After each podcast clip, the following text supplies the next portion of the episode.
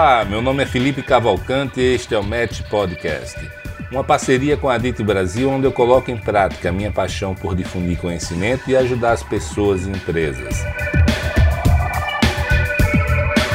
Aqui você vai encontrar informações sobre gestão, desenvolvimento pessoal e o melhor dos mercados imobiliário e turístico do Brasil.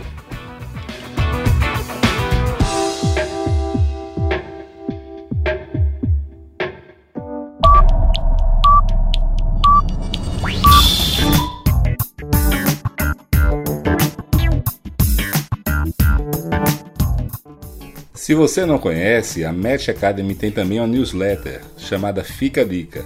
Ela é semanal e toda segunda-feira nós divulgamos com bastante informação útil, dicas de livros, podcasts, filmes, séries, vídeos, citações, playlists e um texto que eu faço para vocês com muito carinho. Então acesse o site www.matx.com.br e cadastre-se para receber semanalmente a newsletter Fica a Dica.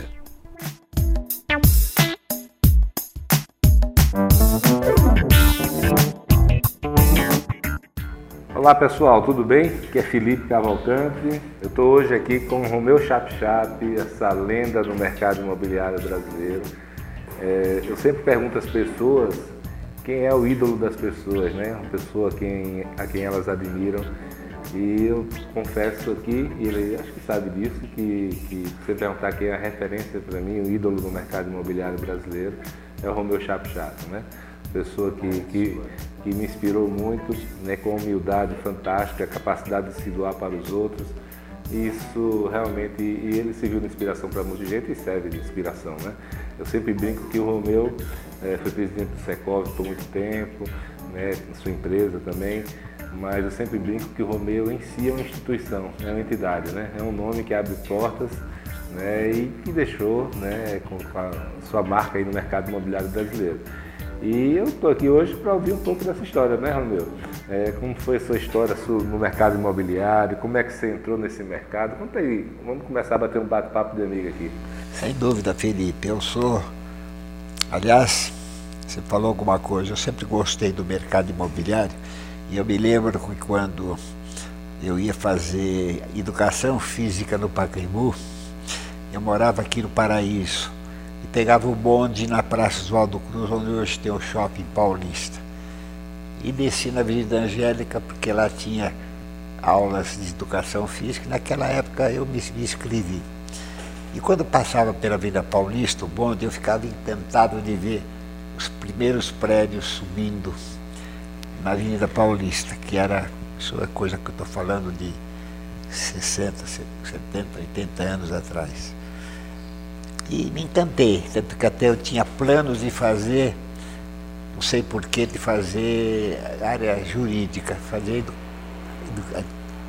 e acho que dessa frequência eu comecei, comecei a me encantar com aquelas, com aquelas obras nascendo na Avenida Paulista, desde a Praça Oswaldo Cruz até o final.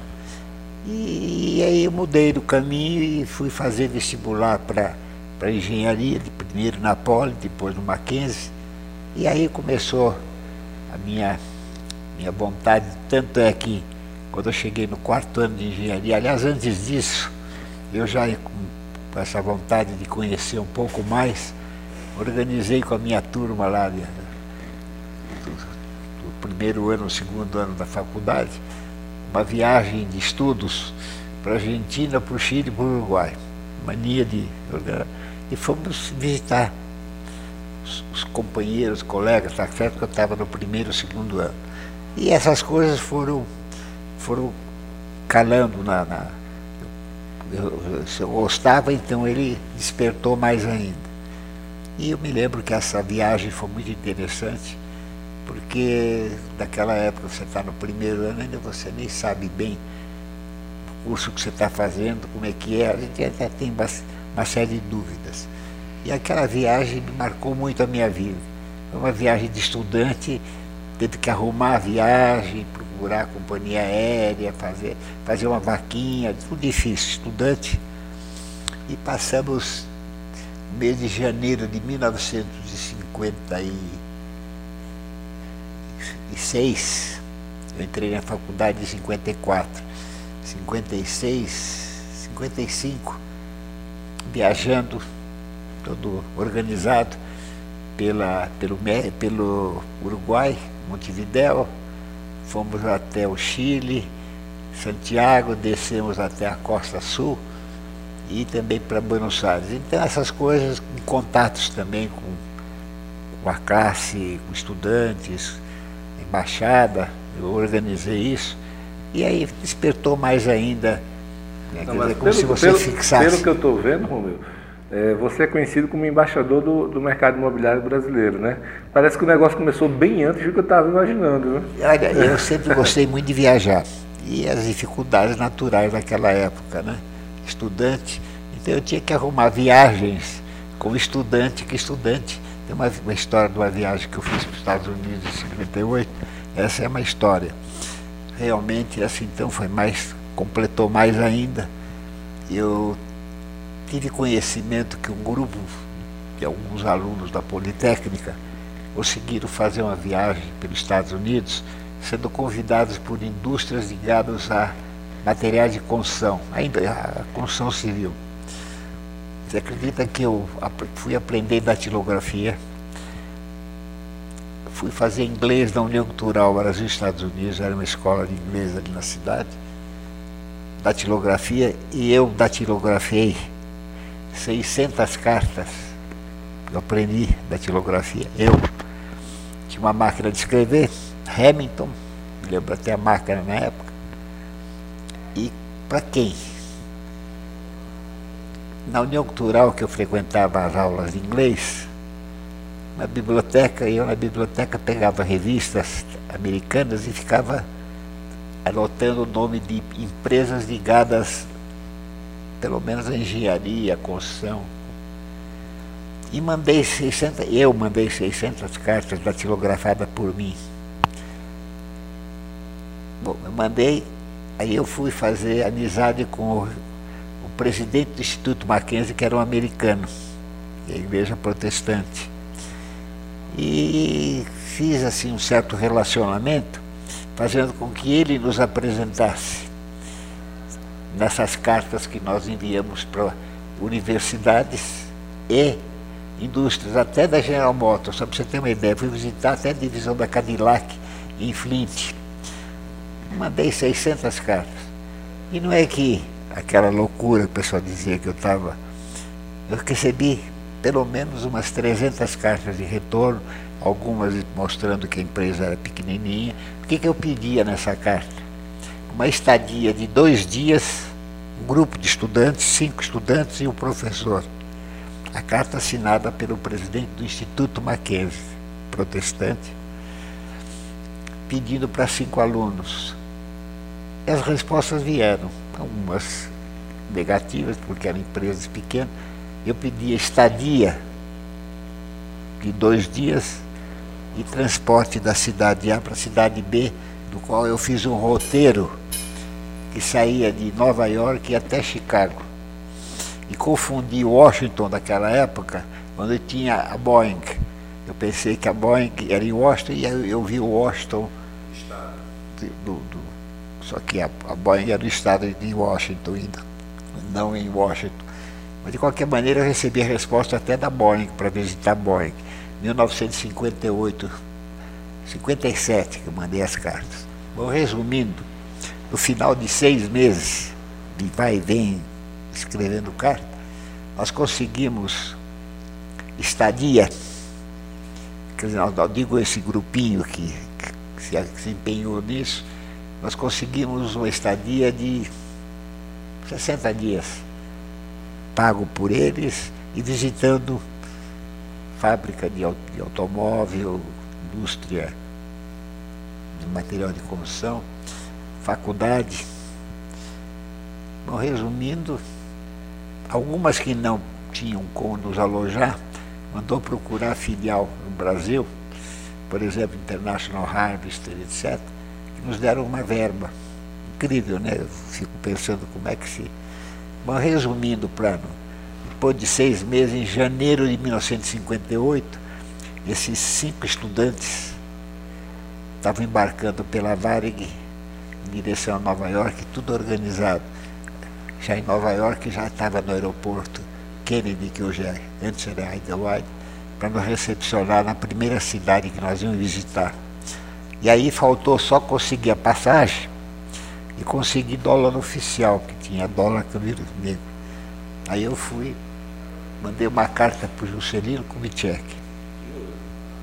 que era o presidente no Rio de Janeiro. A carta foi encaminhada, parece meia história assim meia. A carta foi encaminhada para um ministro que tinha na época do Juscelino, ministro para Relações Universitárias. Pascoal Carlos Magro era um dramaturgo de teatro e ele cuidava de assuntos universitários. Então eu fui recebido por ele. Ele disse, ah, o governo não pode essas coisas, não pode dar dólar oficial, mas eu vou fazer o seguinte, atendendo nós cinco, fomos até o Rio de Janeiro, era lá a sede, né? Ele pegou o telefone, ligou para a Varig aqui, que ficava na Duque de Caxias, e apresentou para eles nos receberem e nos darem desconto, sei lá.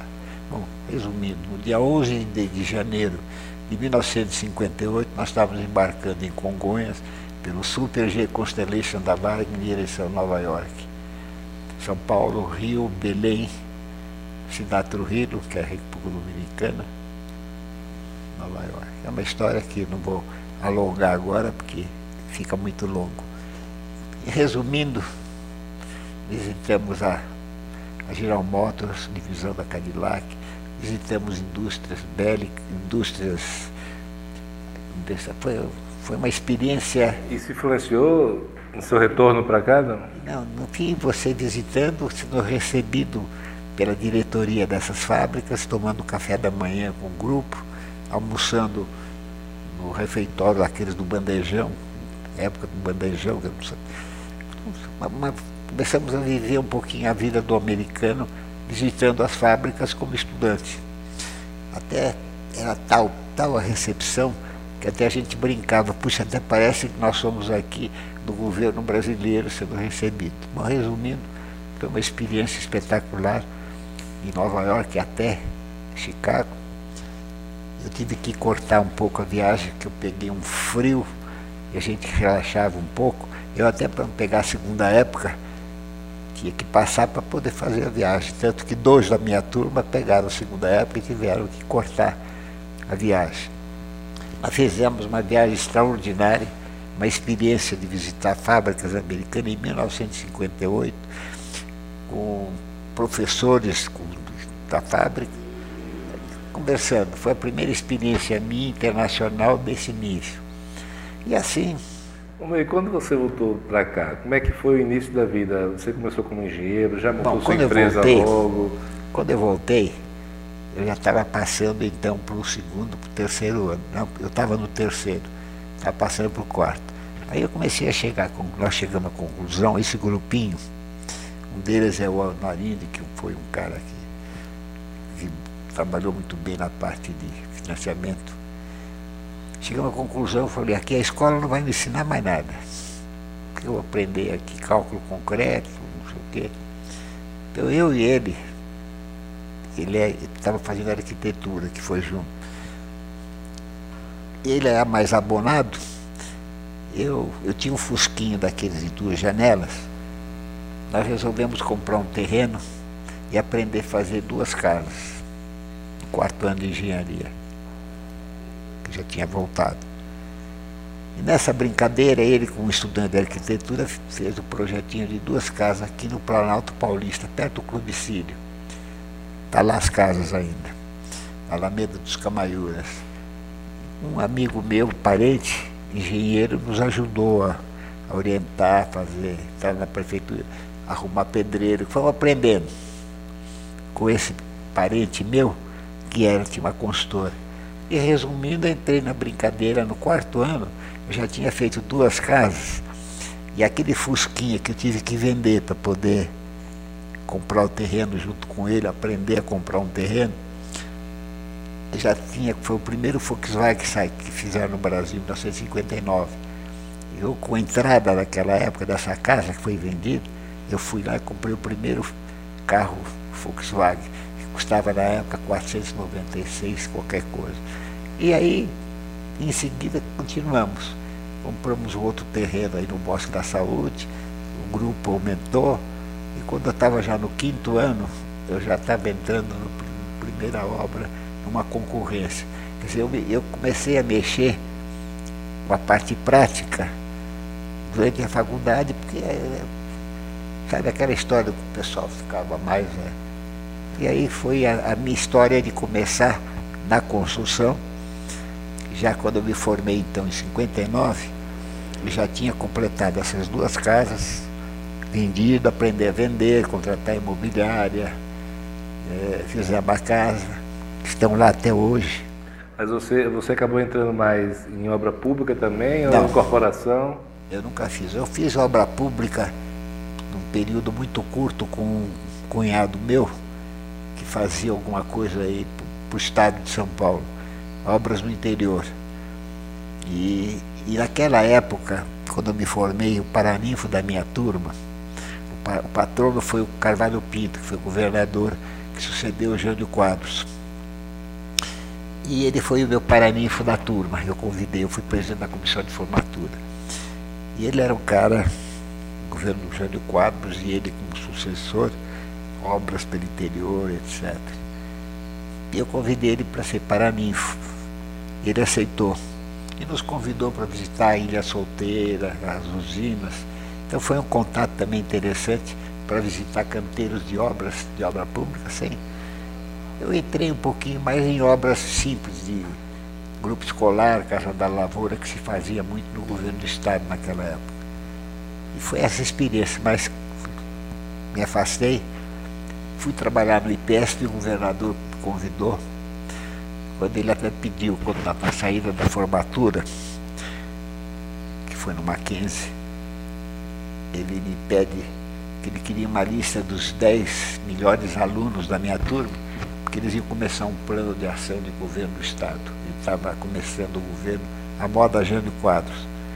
Eu fui no Marquês e pedi a lista dos 10 mais, eu não estava nessa lista, as melhores notas. Quando entreguei a lista, eu recebo um telefonema da secretária do governador. O governador não viu meu nome na lista. Eu falei, primeiro não estou pensando em trabalhar para o Estado. Segundo, não estou na lista. Não sou os 10 alunos melhores notas. Ele fez questão que eu aceitasse o convite para trabalhar em algumas repartições do Estado. E naquela época, então, foi bom porque eles estavam financiando o Fusca, o, carro, o primeiro Volkswagen nacional. Aí eu pude vender o meu e fiquei com capital e fui. A nossa missão era visitar obras no interior do Estado, feito pelas várias secretarias de educação, saúde, Casa da Lavoura, Unidade Sanitária. E eu fiquei um ano e pouco depois, quando saiu Carvalho Pinto, entrou Ademar de Barros, a sacanagem começou no governo. Eu falei, vou embora. E naquela época dava para trabalhar e ter meu escritório, porque o Estado, você trabalhava meio-dia, da meio-dia a seis, não era o dia inteiro como hoje. Mas, resumindo, foi assim que então eu me embreiei na construção por caminhos parecidos. E, e, no mercado imobiliário, quando é que você começou a tomar corpo assim? Começou com uma casinha, certamente com obras menores? A partir dessas casinhas que eu fiz lá no Bosque, dessa casa, na, fiz outro grupo de casa ali na Avenida Santa Mara, naquela época, com esse meu colega que fez arquitetura, o Emaride, que se transformou em um grande consultor, mas depois eu montei Comecei a fazer na época da inflação preço e custo. Aqui só se podia fazer obra preço e custo. Aí, aí como eu morava aqui no Paraíso e todo mundo me conhecia, minha família, eu comecei a. estava na moda os preços de custo por causa da inflação do, do governo Juscelino. Aí eu me lembro que eu comprei o um terreno com alguém, desenvolvi um projeto e fiz um prédio de nove andares que está lá ali na rua Coronel Oscar Porto. Encontrei 10, 18 caras que queriam investir. Começo do investimento em obras, em prédios. Aí eu, só no Paraíso eu fiz, nessa fase que começou em 65, é, eu ter feito uns 40 prédios. Foi indo. Aí eu, como eu era do bairro, e a minha família já era tradicional, o pessoal, uma época de investir em mercado imobiliário. Então, projeto ali, Ravel, só ali no Paraíso, que é aquela parte que fica ali da Paulista, da Praça Oswaldo Cruz, eu tenho uns 40 prédios que eu fiz. Porque ali, primeiro era a colônia libanesa, que frequenta lá. Segundo, eu era conhecido, fiquei conhecido lá. E o pessoal, uma época de investir com quem? No começo assim da, da inflação do Juscelino e preço e custo. Aí eu desenvolvi. Ô meu, e nesse, nesse tempo todo, você, você, você sabe quantos prédios você construiu? Eu tenho um prospecto aqui, cento e poucos, não muitos. Não é muito não isso? Ah, tem, um, tem um prospecto meu que deve estar aqui na pasta. Eu te mostro. Eu construí em São Paulo, no Guarujá. Eu fui para o Guarujá fazer na praia. E aqui tem mais de 100. Depois eu entrei também na área de shopping center e fui fazer o projeto na Bahia, lá do Trancoso. E fui mesmo. Fui qual foi o período áureo seu aí na, na, na Qual foi o seu período áureo aí na incorporadora, na construtora? Ah, bom, foi a época do, do Juscelino, sem dúvida. Ainda do Juscelino, porque inflação, inflação o pessoal queria investir. E eu comecei somente no Paraíso, como eu conhecia bem ali, o pessoal, muitos dos, dos investidores eram do bairro. O bairro tinha muito amigo do meu pai, da, da família. A família libanesa morava muito. Cada, cada cidade tem um bairro. Liberdade é japonês, Bom Retiro é judeu. Paraíso tinha muito libanês. Comunicação e assim por exemplo, Brás italiano. São Paulo é, é bem característico, era pelo menos. Né? Ô meu, e, e, você é muito conhecido pela atividade institucional, né? Quando é que isso começou a despertar em você? Como é que você começou a se envolver com entidades? Seja o Secov, ou teve algum envolvimento anterior? Eu sempre achei que tinha. Eu me lembro que Paulo Germano, você conhece ele. Paulo Secov na época, ele era conduzido aqui por loteadores. Basicamente, não é o que é hoje. O próprio Secov São Paulo, os, os presidentes eram todos loteadores. Era mais a parte. E aí eu me lembro que naquela época, um grupo liderado pelo Adolfo Lindenberg e mais alguns fortes na época, na, nessa área de isso quando eu digo nos anos 60.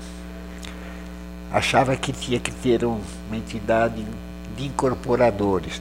Não que o loteador não seja um incorporador, mas o incorporador. E aí fizeram um movimento e até me convidaram para uma reunião, porque a sede até desse Secov de loteadores era lá na cidade do Lago do Café. E aí me convidaram para uma reunião que tinha Adolfo Lindenberg, eu era, é, outras firmas daquela época que tinham uma certa predominância na área imobiliária, para criar o Secov. Mas o Secov dirigido por incorporadores, que confunde com construtor. E na época o Aquil, você conheceu o Aquil? presidente do Secov na época, que eu comecei a frequentar a reunião, era um construtor, que tinha sucedido pela primeira vez um loteador. Só que ele ficou, foi o começo, parece que ele ficou um ano, mas ele teve problema de saúde, e o Aquil estava embreando, me fazendo um trabalho aí. E o Aquil era vice dele, quando ele faleceu, esse esse engenheiro, ele assumiu, ele era vice. O Aquil ficou O mandato do Secov na época do sindicato eram três anos, por lei. Então o Aquil completou o mandato do Elvio Camilo, que era o presidente do Secov na época. Não era loteador, era, foi o primeiro cara não só loteador. E ele ficou, mandato do Elvio Camilo, foi reeleito três anos, ele ficou oito anos. Dois mais três mais três. E nessa época que eu fui convidado, em relação ao Paulo Germanos, a, a participar da diretoria. E comecei a frequentar, quando eles mudaram o Lago do Café na cidade para a Vida Paulista, ali perto da Campinas, uma sede. E aí a conversa, Secov. Isso foi quando? Que é, período mais ou menos? Eu te falei que foi 1900. Década de 60 ou 70? Os anos 70. Tanto que o Aquil ficou presidente de 70, quando faleceu esse, até o final dos 70, até 78. Ele ficou oito anos na presidência e um cara dinâmico, o Abdul Aquil, uma boa consultora. Ele era trabalhador e briguento. E aí começou então a a entrar incorporadores, já tendo o Adolfo também. Um grupo dessa turma que tinha peso começou a, a participar. Eu levei a Gomes de Almeida Fernando, eu conhecia. E assim foi, foi trazendo empresas que nem tinha ligação nenhuma com o Secov dos loteadores. E aí o Aquil ficou até 78 e aí o Paulo Germanos era diretor da Federação do Comércio. E o Secov é filiado a Serviço, Federação do Comércio, não Federação das Indústrias, porque é serviço. E o Paulo frequentava muito a Federação do Comércio, ele era vice-presidente, quando o Zizinho Papa, não sei se você lembra desse nome, foi um grande presidente da Federação do Comércio naquela época, e, e apoiava muito o Secov e o Paulo Germanos era o elo. Apoiado quando a gente queria, precisava ter uma audiência em Brasília, o Zizinho oferecia até o avião para a gente ir para Brasília. Ele foi um grande companheiro. E o Paulo era vice, então o Paulo ficou ele, presidente de 78 a 81. Foi aí que eu comecei, então, me puseram numa secretaria qualquer, e quando o Paulo terminou o mandato, eles iam reeleger, mas houve um movimento que o Paulo vivia mais na federação do que no Secov. Queria, ele estava guinado a ser presidente da federação, que era o. E aí chegou uma hora, quando o Paulo foi candidato à reeleição, houve um movimento que não deixaram, não contra o Paulo, mas contra, muito ligado à Federação do Comércio. Aí o pessoal fez um movimento para me botar eu, sucessor do Paulo. Eu nem tinha nem passar pela minha cabeça, eu estava começando. Mas, de qualquer maneira, já como vice do Paulo, eu comecei a, a mexer. Tá? E aí, quando eu assumi em 81, me elegeram, até, eu me lembro que o Aquil mesmo na presidência frequentava muito visitas a Brasília, mas havia uma frustração, nada acontecia ia para Brasília, ia dez caras ali. E aquele papo furado. Você ia falar com o Mário Henrique Simonsen, falar com você quem. E o Secov tinha que fazer ligação, era Brasília mesmo e prefeitura, porque Estado geralmente não, não dizia nada. Eu me lembro que nessas reuniões eu aprendi, primeiro que o Aquil levava o ministro ali, uma mesa maior do que essa, e todo mundo falando ao mesmo tempo. Falei, pô, esse ministro daqui a pouco vai estar com outro sindicato e, e tudo que se falar aqui vai para o sexto. Quer dizer, porque eu mesmo ficava confuso, faltava objetividade na, nos temas. Aprendi muito, aí quando acabaram me pondo na presidência, a primeira coisa que eu fiz foi conseguir um, arrumar uma assessoria de imprensa, que era um cara do Estadão, que a primeira entrevista que ele fez comigo, eu fui, eu fui visitado pelo Conselho de Segurança Nacional.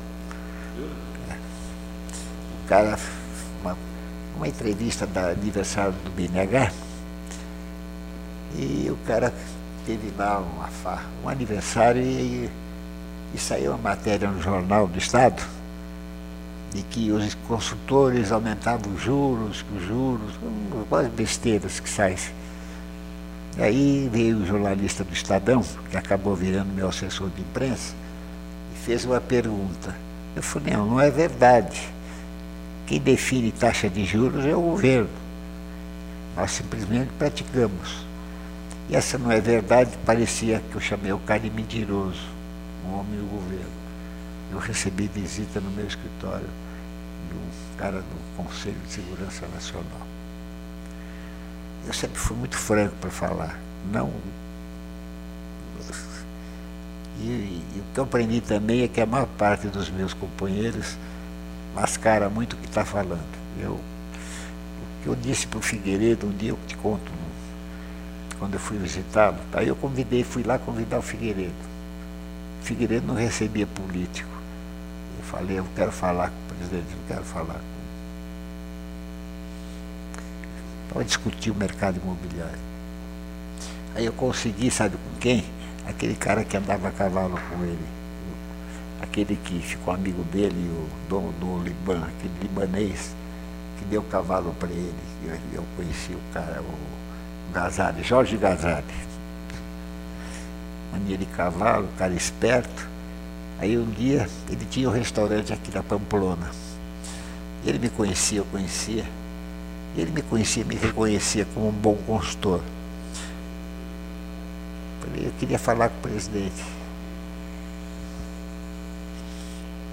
Não fala, não peça através de deputado político que ele não recebe. Ele não gostava de político. Você me arruma? Eu fui no restaurante dele, ele pegou o telefone. Um libanês daqueles, bonachão.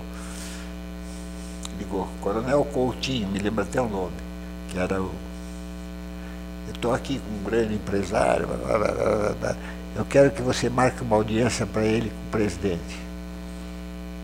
Marcou. E agora? Eu fui sozinho. E no caminho tinha o Oswaldo Feliciano, que era o nosso assessor jurídico. Ele às vezes acompanhava em algumas reuniões, porque ele é o cara que conhecia o Secorre mais do que todo mundo. Eu falei, eu vou fazer um convite para o presidente. Como ele é o primeiro cara que tá, tem planos na área imobiliária, ele tinha o projeto dele, eu vou fazer um convite para ele ser homenageado. Aí eu me lembro que disseram, mas o ministro que faz isso é o Andreasa. Tá bom, então eu vou primeiro no Andreasa, que é o ministro do interior. O Andreasa é um bonachão, não sei se você conheceu ele pessoalmente um cara bacana, assim, caipirão. Falei, graça. Tal, não sei o quê. Eu não mereço, não, eu sou o presidente. A parte imobiliária, da criação do. Falei, então, vou falar com ele, vou dar para ele o prêmio. Um prêmio, inventei lá, título de criei lá um prêmio, Homem do Ano. E quando eu fui para Brasília com essa audiência, eu e Oswaldo fizemos a carta convidando ele para receber esse prêmio, que ninguém sabia. Inventei. Porque ele realmente estava atuando bem nessa área imobiliária. Cheguei lá, ele me recebeu. Ah, e ele estava em véspera de ir para o México uma missão com a Fiesp.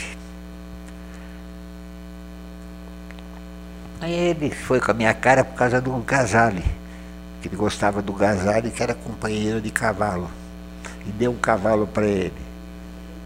E eu então tive audiência com o Gazali, com, com o presidente, não por causa de político. Se fosse para política, não ia conseguir audiência. Deputado. Ele era espeto. Chegou no fim da conversa, ele.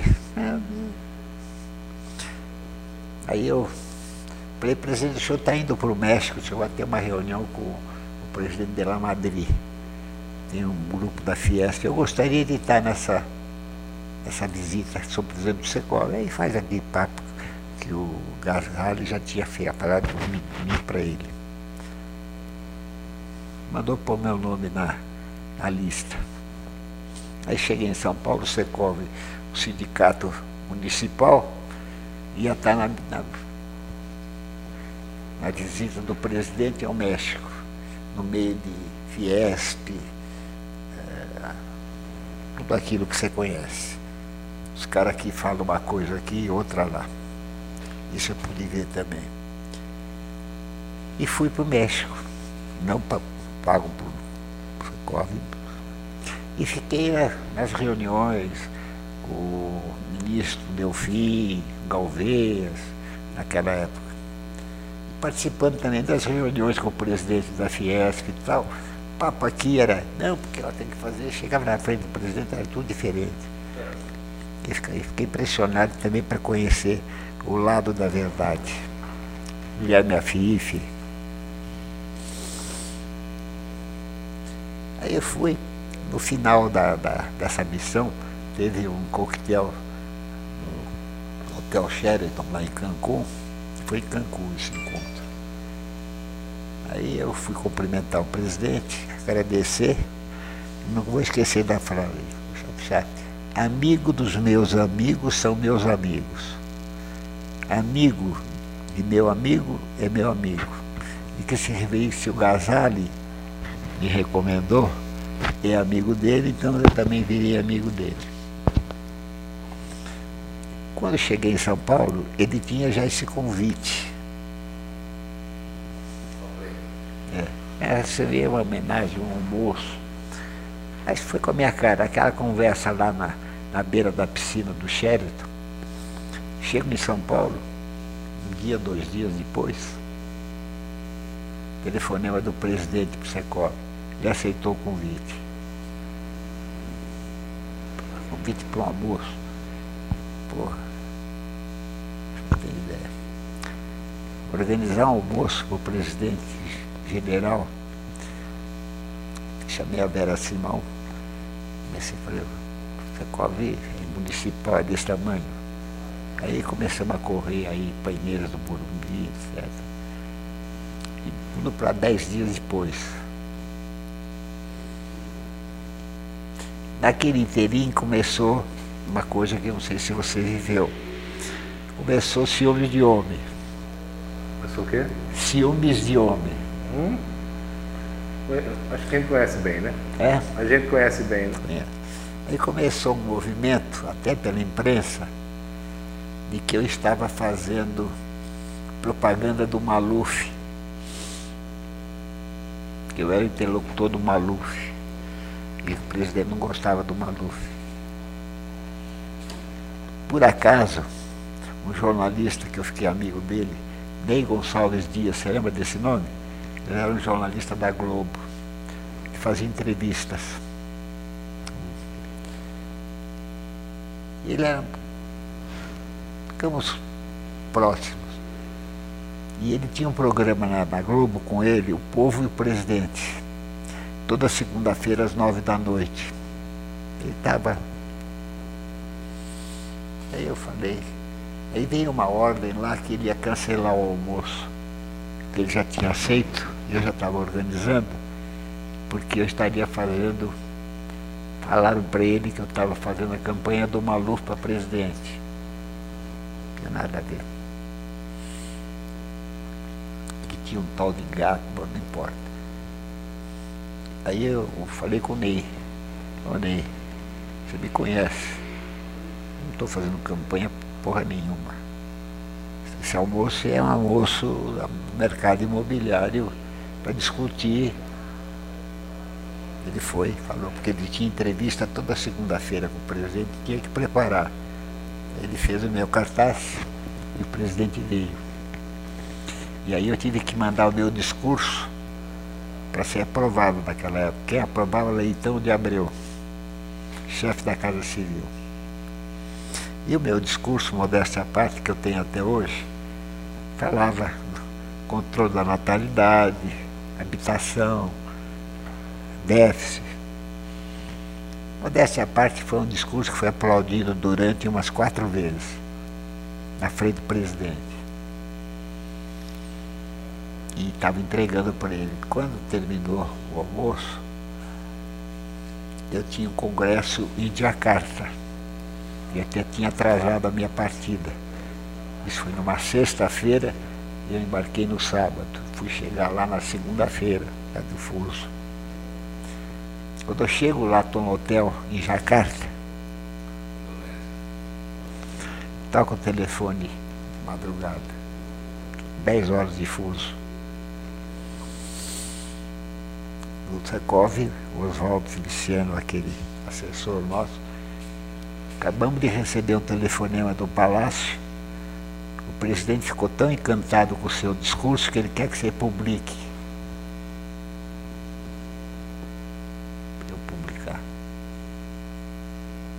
palácio. Aí a, a máquina do Secov, tal dos filmes de homem. Isso a gente fala porque é assim mesmo, está até no meu livro. Você tem meu livro, né? Aquele livro que eu fiz um tempo atrás. Mas nele está até escrito isso. Porque a coisa que eu mais vivi na minha vida foi filme de homem. O Secov ou em qualquer lugar. Depende de, do, do teu sucesso, depende do teu prestígio. Você deve ter. Não sei como é que é lá para aquelas bandas. Aqui é terrível. Resumindo, o presidente mandou publicar. O pessoal, eu estava viajando. Por que eles não queriam? Política ou realmente o ciúme mesmo, né? o espaço. É. Eu vou te contar que durante a chegada do presidente no Paineiras, o pessoal me empurrava para trás para me não andar do lado dele. Eu cheguei e tinha avisado que, pô, você não vai fazer homenagem, ele é não sei o quê. E, e essa, essa aí marcou. Então, eu tenho eu bem uma vivência que eu prefiro não estar. Tá, mas escrevi no meu livro, Ciúmes de Homem, que destrói empresa, na política. Eu estou aqui, eu quero aproveitar.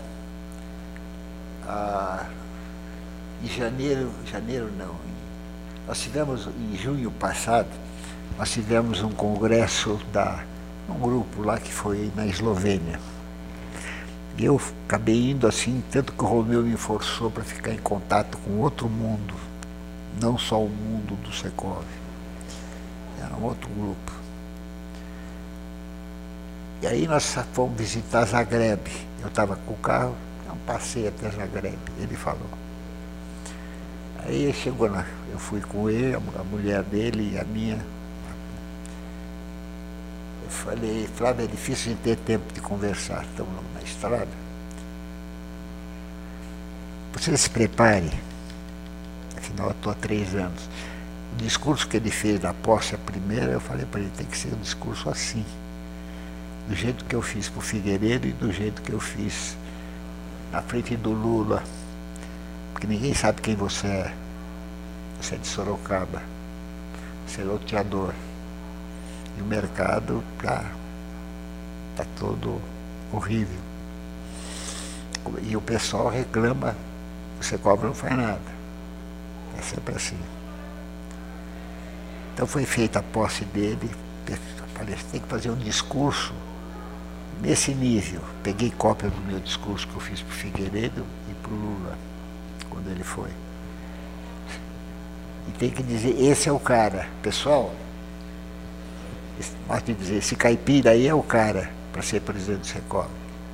Foi uma maneira para dizer, tem que mostrar que você não é o Flávio. Quem é o Flávio?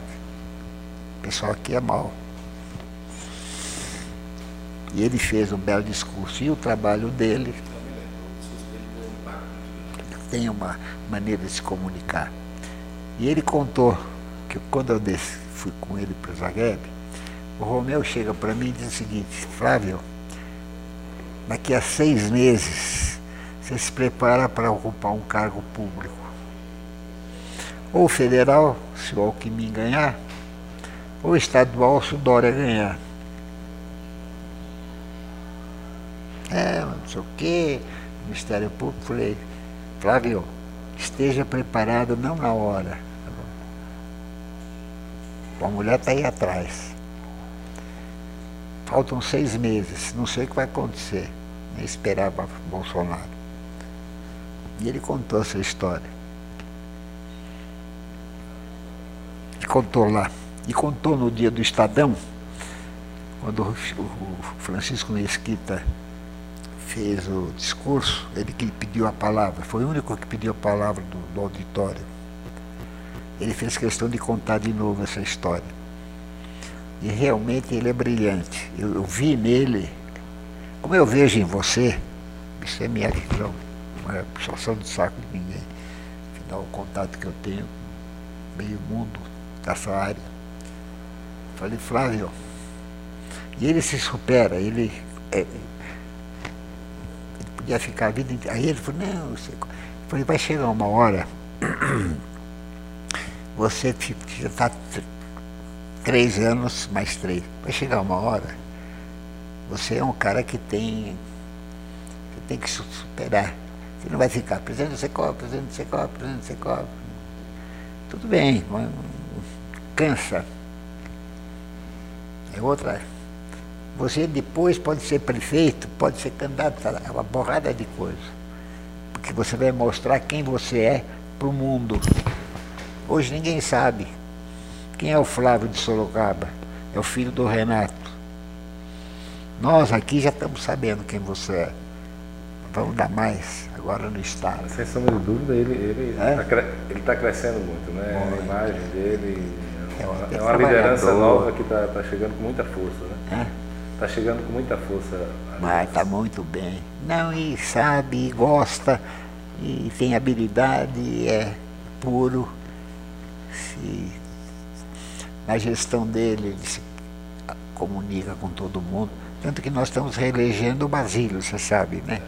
Está sabendo? E aí começou o movimento que o Basílio vai bem. Ele foi meu vice. Ele está bem, ele tem tempo, ele está bem de vida. Tenho visto ele muito dinâmico. É? Tenho visto ele muito dinâmico. É, e tem, tem tempo, gosta, é uma oportunidade também para ele aflorar nesse campo político. E ainda ontem fizemos uma reunião dos ex-presidentes com ele. Estava montando a, a chapa que tem que ser publicada acho que amanhã. Falei também da o conselhão do Secov, eu criei que pode ser figuras não da diretoria. Para ter, por exemplo, o ex-presidente da. que foi presidente do, da, da Sinduscom, vamos supor, um cara como você, que foi presidente de uma grande entidade, para um conselhão, para não ficar só o pessoal do Secov. Eu abri isso na minha gestão. Romeu, e, e, eu me lembro muito de uma história, queria que você dividisse com a gente, do, dessa aproximação do mercado imobiliário com o mercado financeiro. Né? Como é que foi essa história? Porque eu me lembro que você teve uma participação decisiva, não foi? Porque você diz que o mercado financeiro.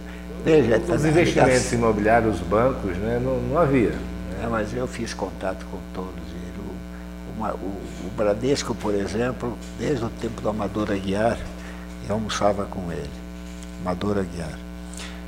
O, o, o que novo. Eu fiz muito contato com eles, com o Setúbal. Eu, eu, eu, sabe, aquela história, a pergunta eu respondo simplesmente.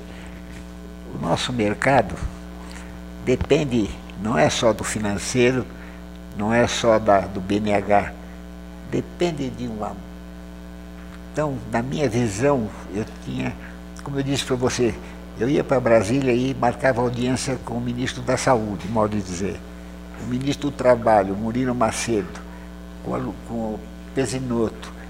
Para mim não tinha cargos que eu não tinha nada a ver. Todos tinham. E com isto, aproximação do Secov através do, da minha gestão, eu posso, sinto hoje, por exemplo, o Alckmin vai estar no Secov.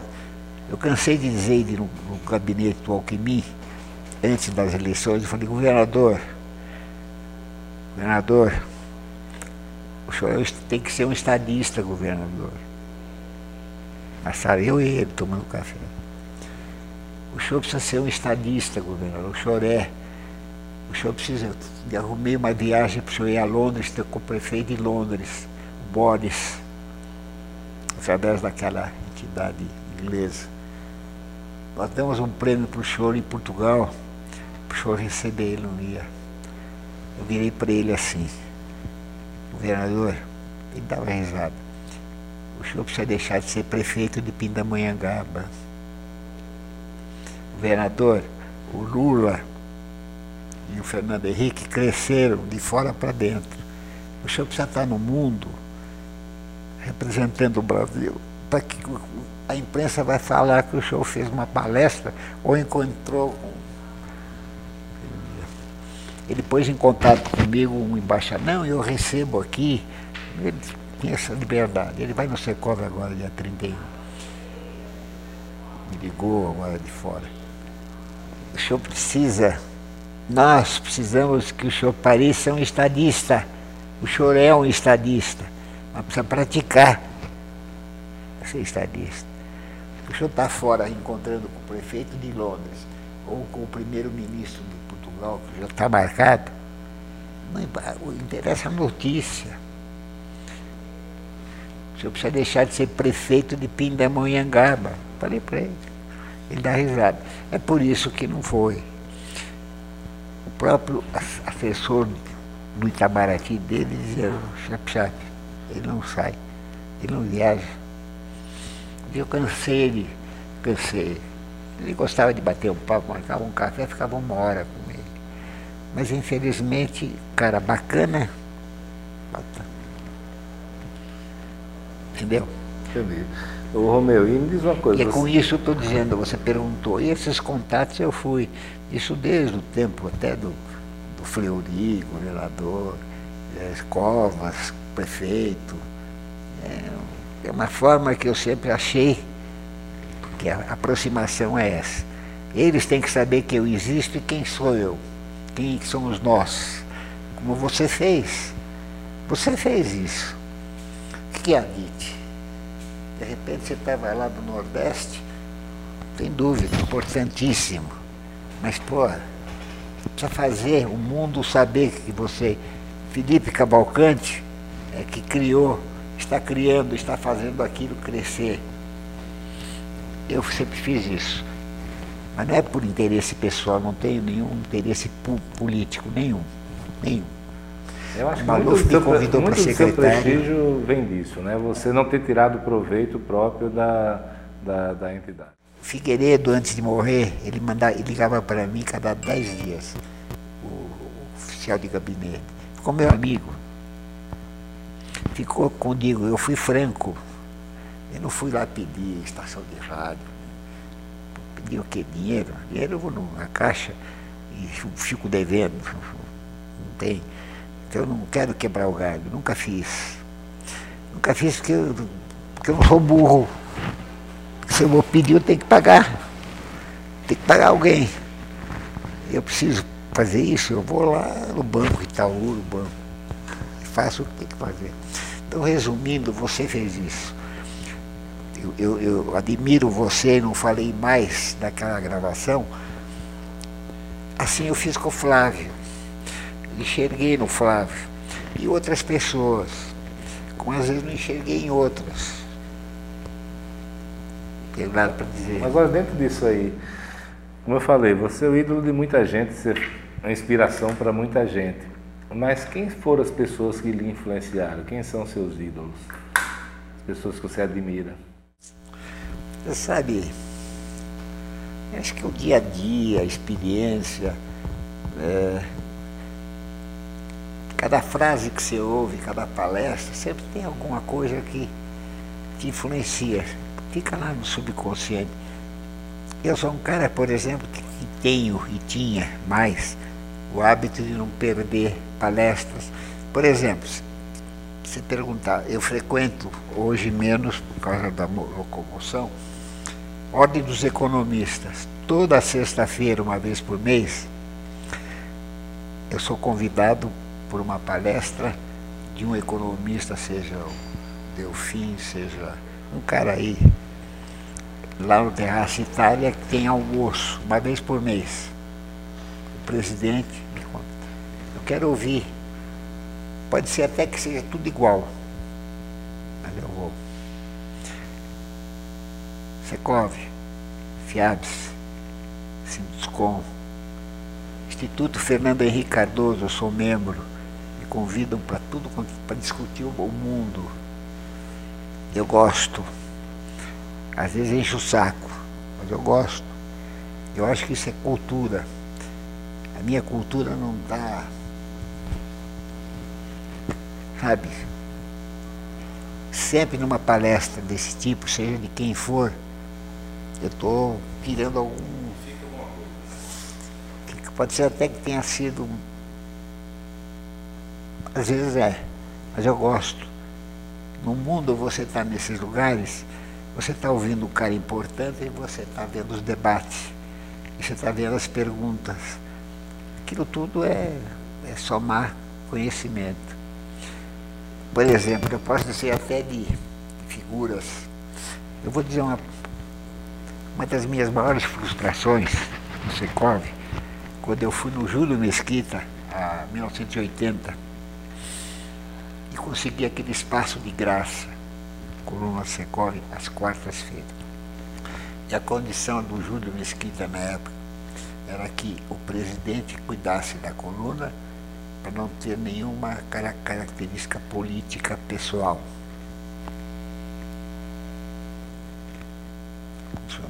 Nasceram colunas no Brasil inteiro graças, por que não? Eu sou. Então, é, eu acho que isso foi abrindo. É, você passou a ter um meio de comunicação na, no local, na cidade, no país.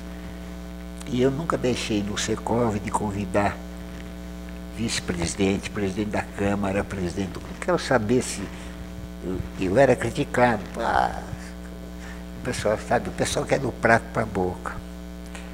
Nossos associados querem resultados. Porra, esse cara é presidente da Câmara. Eu levei até aquele cara lá da, do Nordeste lá, que foi lá para. aquele que montou o restaurante na Câmara. Eu fiz, eu fiz. É, e ao longo disso, quer dizer, essas, essa fase das da campanha, eu assistia a palestra de todos, me dou banho lá com o cara do Ceará, já levei até para jantar na minha casa. Muito, quer dizer, eu fazia da minha obrigação de ser presidente um trabalho de relações. Porque é a entidade, eu quero que ele conheça quem, não é eu, eu não sou candidato, eu não sou político, eu não sou, não quero ser. Já fui induzido no passado a sair candidato a, a deputado federal eu falei, o que, que eu vou? O que eu quero? Um automóvel? Em Brasília fazendo o quê? De 513? Eu vou conseguir muito mais aqui. Eu me lembro quando convenci o, o Sérgio Mauad, você vai ter muito mais poder de relações aqui do Secol do que nesses cargos. Aqueles cargos já têm outra conotação. Sem dúvida. Eu preciso fazer o Secov ser conhecido ele precisa conhecido pelos homens que comandam esse país.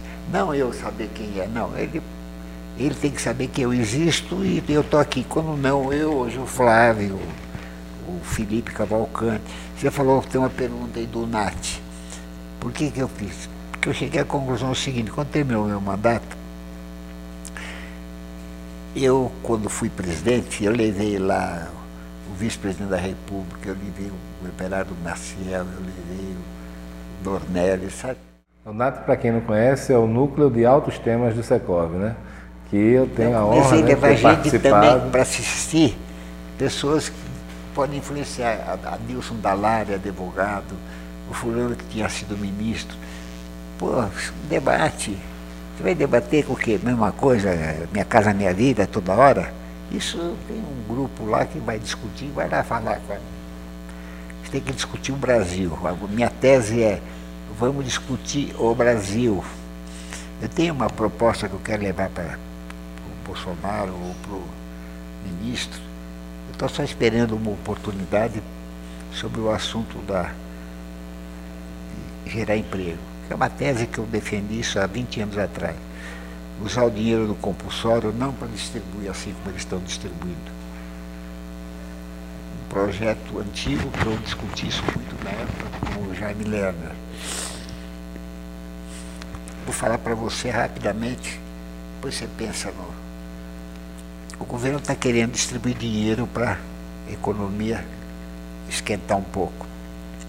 Hoje é fundo de garantia, o PIS-PASEP, não importa. Isso aí eu discuti há um tempo atrás. E esse ministro já chegou a comentar esse assunto. O dinheiro do, do, o dinheiro do, do compulsório é o teu dinheiro que está no banco, o banco é obrigado a depositar no Banco Central sem remuneração. Por quê? Para controlar distribuição de dinheiro na praça. Ele já tirou um pouco agora. Eu cheguei a levar essa tese há um tempo atrás para o Jaime Lerner, mas ali era estadual, tem que ser federal.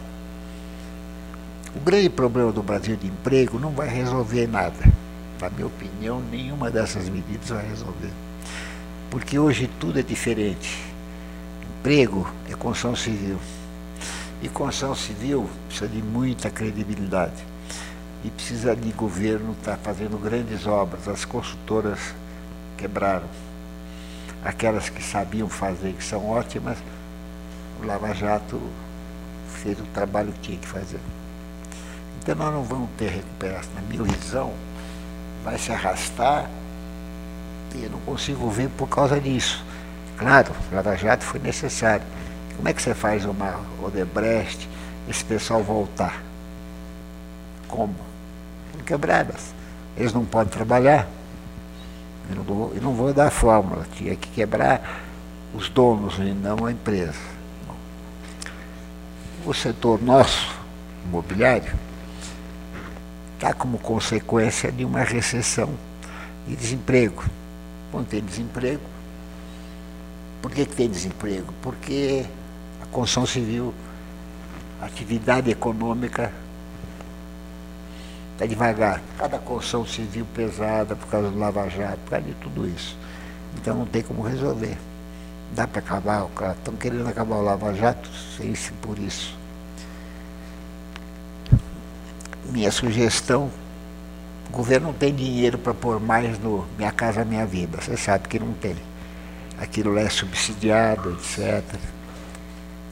E o governo herdou uma herança maldita. Então, eu cheguei a comentar isso em nível federal, uma época que não estava ainda maduro. As cidades foram construídas em loteamentos. Você comprou um lote, não vou falar lote caro, vou falar da faixa baixa. Loteamento. O cara comprou o lote e depois ele foi começar a construir a casa. Eu quero simplificar isso. Eu credencio prefeituras para ter um projeto básico, pensando na baixa renda, média baixa renda. As prefeituras principais do país passam a ter um projeto ali na parede. Projeto de casa, para ocupar esses lotes, que são milhares de lotes que tem dono, mas não tem construção.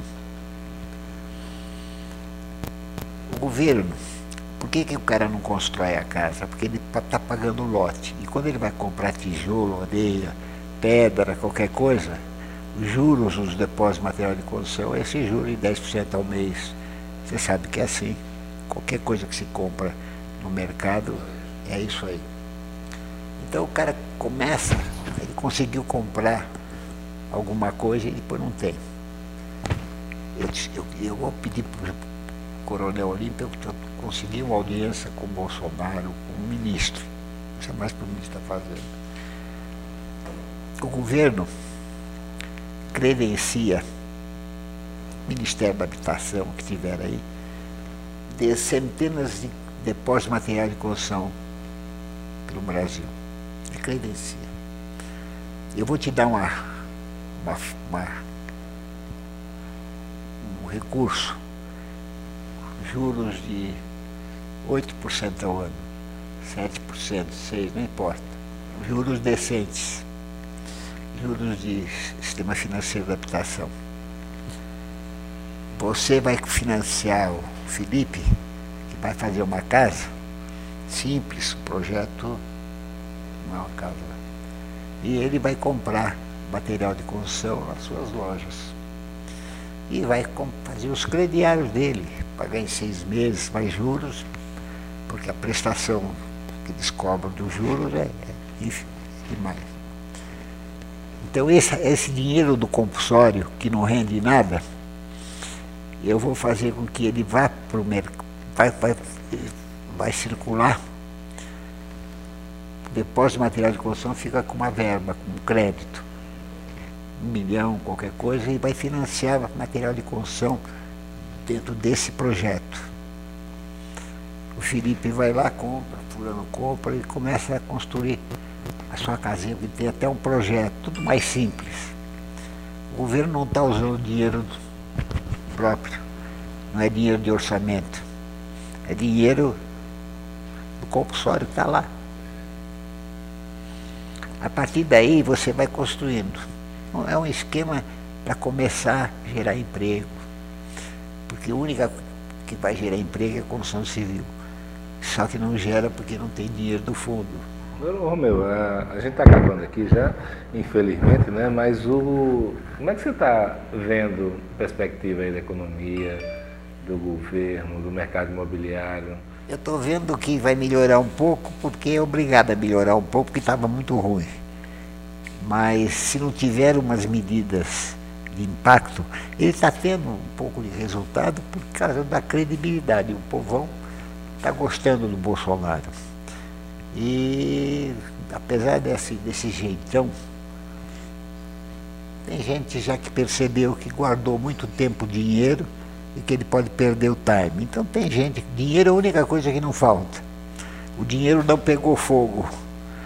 O dinheiro está aí. Está no seu banco, está no meu, está lá no colchão. Claro, não é o dinheiro do coitadinho que ganha o um salário mínimo. Mas eu digo em geral, o dinheiro apenas parou de circular. Precisa ter algumas medidas, como uma dessas que eu estou chutando, para você ir e começar a fazer alguma coisa.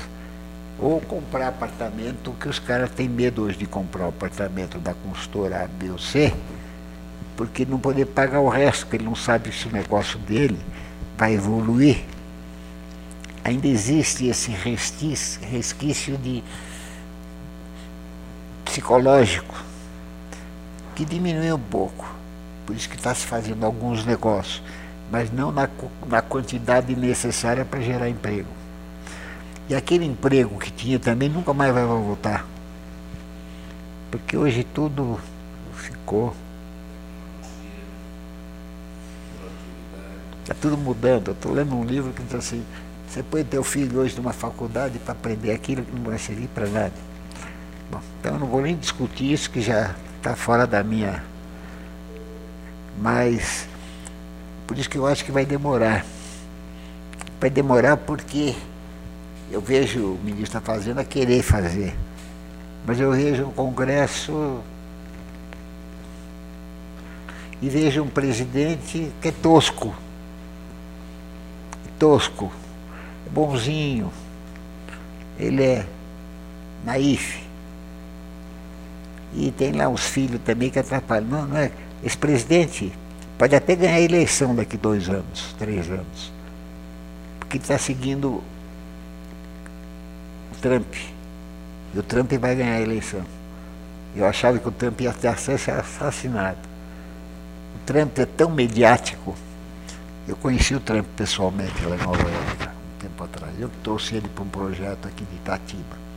Eu trouxe, não, um grupo que foi fazer um, um negócio de golfe. O homem é vidrado, ele tem na, na, na sala dele, tem quadro, fotografia dele até no teto.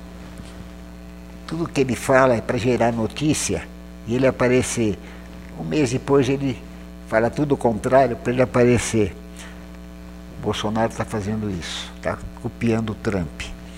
Está errado? Hã? Você não acha que ele está copiando um pouco? Você vê que ele, ele solta a notícia e depois ele mesmo recolhe. Você vai dizer, a cabeça é diferente. tudo bem. Mas eu, o Trump, que eu acompanho desde o tempo lá, FIU, eu conheci ele na sala dele. Conheci ele aqui quando nós trouxemos para lançar o, o golfe lá de Itatiba. Ele é, ele é doente pela mídia. O dia que nós chegamos na sala dele, a mesa dele só tinha jornal com fotografia dele. Aí ele levantou, estava eu com mais dois caras, convidando ele para esse projeto, lá no, no Trump Tower. Aí a sala dele era do tamanho desse, dessa casa só fotografia dele, capa de revista. Até aí tudo bem. Mas o que eu percebo hoje nas notícias, na leitura, é que ele toda hora solta umas notícias malucas, vou brigar com ele. Não, não vou, não. Ele quer a notícia que aparece, a notícia que aparece. Ele é um cara. E vai ser eleito. Então, minha impressão do Bolsonaro, ele está seguindo muito Trump porque ele também não sabe fazer mais do que isso. Tem bons ministros, mas ele atrapalha um pouco também. Você vê como é que ele troca ministro para dar notícia? Eu não sei, eu, eu, eu vou dizer para você o seguinte, esse ano está meio perdido. Não precisava estar assim, tão meio perdido. Ele manda dá bronca lá no, no, presidente da Câmara, depois ele volta atrás. É um cara difícil. Isso aí. Professor Romeu. Eu não sei se eu atendi os seus, aqui. seus aqui, eu não sei se eu entendi o que você pôs aqui. Bem, Romeu, obrigado. Mais uma vez aí é um prazer enorme, né, para mim, né? Lógico que foi. Você sabe que, que é, é um, um posto de sabedoria aí, tanto conhecimento e obrigado por tudo, viu? Obrigado por tudo, não só pelo mercado que você fez, mas um obrigado pessoal meu, né? Pelo apoio que você sempre me deu. E, vai, e, vai, e olha, Felipe, você, eu falei, o que eu falei a seu respeito é um pouco.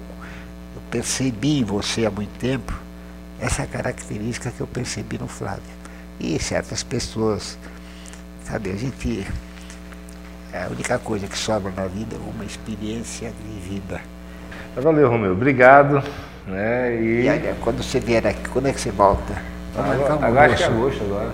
É? Agosto, David Investe. Agosto. Mas vamos marcar um dia que você vem, bom almoçar ou jantar. Hoje você vai embora. Estou indo daqui a pouco para o aeroporto. Então tá bom. Valeu, bom demais. Então você me avisa que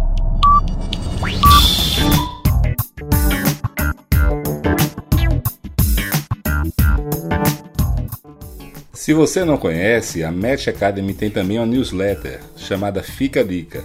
Ela é semanal e toda segunda-feira nós divulgamos com bastante informação útil. Dicas de livros, podcasts, filmes, séries, vídeos, citações, playlists e um texto que eu faço para vocês com muito carinho. Então acesse o site www.matx.com.br e cadastre-se para receber semanalmente a newsletter Fica a Dica.